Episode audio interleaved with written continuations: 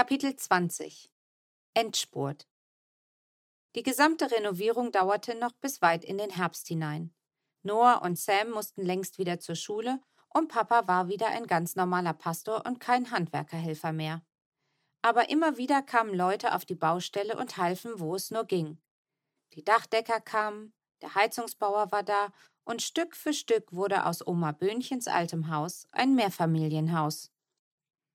Jetzt fehlt nur noch die Außendämmung und der Putz und noch ein paar Kleinigkeiten und dann könnt ihr reinziehen, erklärte uns Manne eines Tages im Oktober. Ja nun, wenn es weiter nichts ist, sagte Papa, dann könnten wir doch glatt schon morgen ein paar Möbel rüberschaffen. Wer braucht schon eine Wärmedämmung so kurz vor dem Winter? Manchmal sagen die Erwachsenen Sachen, die sie gar nicht wirklich so meinen. Und das soll dann ein Witz sein. Denn natürlich würde der Umzug noch eine Weile auf sich warten lassen. Meine Eltern hatten den Mietvertrag für unser altes Haus schon gekündigt. Ab dem 1. Januar sollte dort eine andere Familie wohnen und wir würden bis dahin alle unsere Sachen in unser neues Zuhause schaffen müssen. Im Moment allerdings sah es nicht danach aus, dass das auch tatsächlich klappen könnte. Denn es gab noch keine Klos und keine Wasserhähne. Die Wände waren weder verputzt noch gestrichen und es gab auch noch keine Türen. Die Küche war auch noch nicht da. Das waren wahrscheinlich die Kleinigkeiten, von denen Manne geredet hatte. Papa witzelte oft darüber, dass wir in ein halbfertiges Haus würden ziehen müssen oder eben übergangsweise im Gartenschuppen wohnen könnten. Ich fand das aber gar nicht witzig. Das wird schon, Fienchen, tröstete meine Mama mich dann. Und meistens schimpfte sie mit Papa, dass er uns Kindern doch nicht so einen Käse erzählen sollte. Damit meinte meine Mama nur mich und Mo, denn irgendwie waren Sam und Noah wirklich ein bisschen erwachsener geworden. Aber ich glaube nicht, dass das was mit ihren Muskeln zu tun hatte. Herrn Blüms Bauarbeiter waren so fleißig gewesen, dass die oberen Stockwerke bereits so gut wie fertig waren. Dort waren alle Wände schon seit Wochen gestrichen und die Bäder komplett. Und jede Wohnung hatte mittlerweile auch eine Wohnungstür, was ein bisschen schade war, weil wir so nie gucken konnten, wie es da oben jetzt ausschaute. Dafür konnten wir unsere neue Wohnung jederzeit angucken. Manchmal machte ich nach der Schule einen Umweg über den Park und dann kam ich ganz zufällig an unserem Haus vorbei. Und dann trugen mich meine Beine zum Gartentor und weiter bis zur Haustür und schwupp war ich drin im Haus. Meistens kannte ich die Leute, die im Haus arbeiteten. Und die kannten mich. Und so nahmen sie sich die Zeit, mir zu erklären, was sie da werkelten. Und auch wenn ich anfangs gegen diesen Umbau war, Mittlerweile glaube ich, wenn ich später mal groß bin, dann will ich auch ein halbes Haus erben und darin herumbasteln. Unsere Wohnung bekam ganz viele Räume. Eine Küche, ein Bad und ein Gästeklo. Allerdings war das noch ganz ohne Klo. Es hatte bis jetzt nur ein Loch in der Wand. Und dann war da ein großes Wohnzimmer mit einer riesigen Terrasse. Dann ein Zimmer für die Zwillinge und ein Schlafzimmer für Mama und Papa.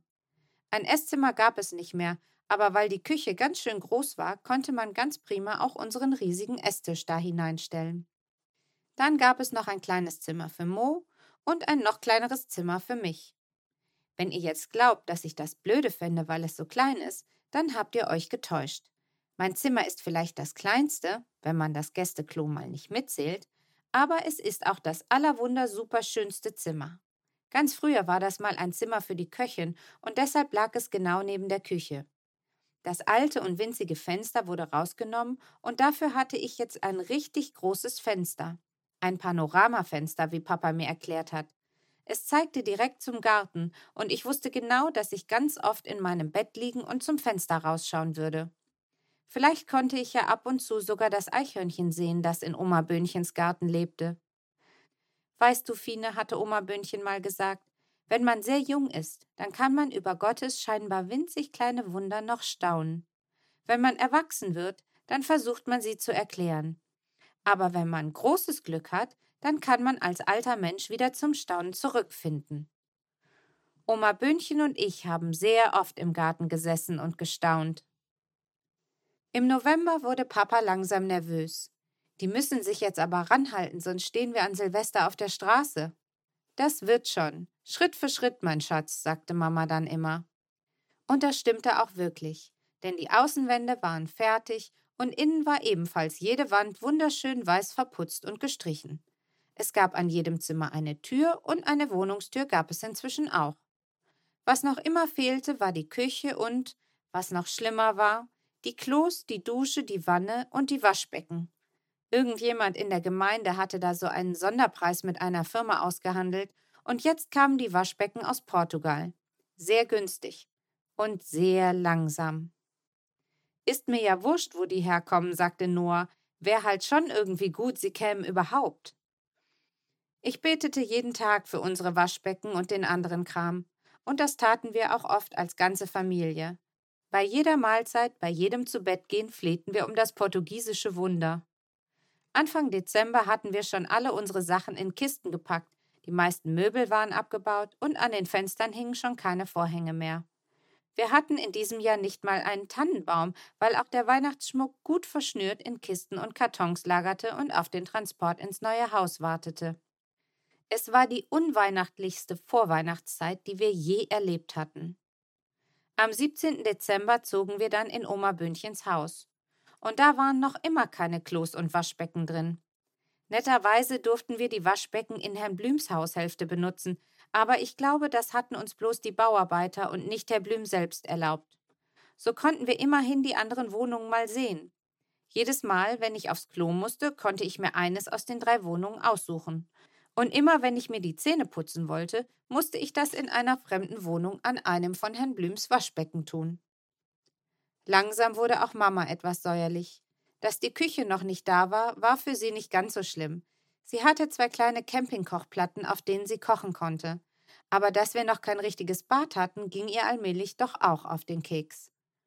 Noah und Sam fanden es urkomisch. Sie faselten die ganze Zeit etwas von Pioniergeist, was auch immer sie damit meinten. Und Mo war irgendwie völlig durcheinander, weil Oma Böhnchens Haus nicht mehr Oma Böhnchens Haus war. Und weil wir zu allem Überfluss auch noch in dieses nun fremde Haus gezogen waren und gleichzeitig in verschiedenen Wohnungen lebten. Papa konnte sich so kurz vor Weihnachten nicht freinehmen. Hauptverkehrszeit im Pastorendasein, erklärte Sam. Da müssen wir schon ohne ihn ran. Sam und Noah und Mama und ich, wir versuchten deshalb ohne Papa die Schränke aufzubauen und einzuräumen, damit es nach und nach weniger Kisten werden würden. Alles in allem war es genau das, was in meinem Königsbrief stand. Ein riesiges Durcheinander. Und dann kam der 22. Dezember und mit ihm unsere Weihnachtsgeschenke aus Portugal. Zwei Tage vor Heiligabend. Endlich. Mama weinte vor Glück. Sechs Männer aus unserer Gemeinde kamen und montierten und schraubten und stöhnten und schimpften bis Heiligabend. Und schließlich war es geschafft.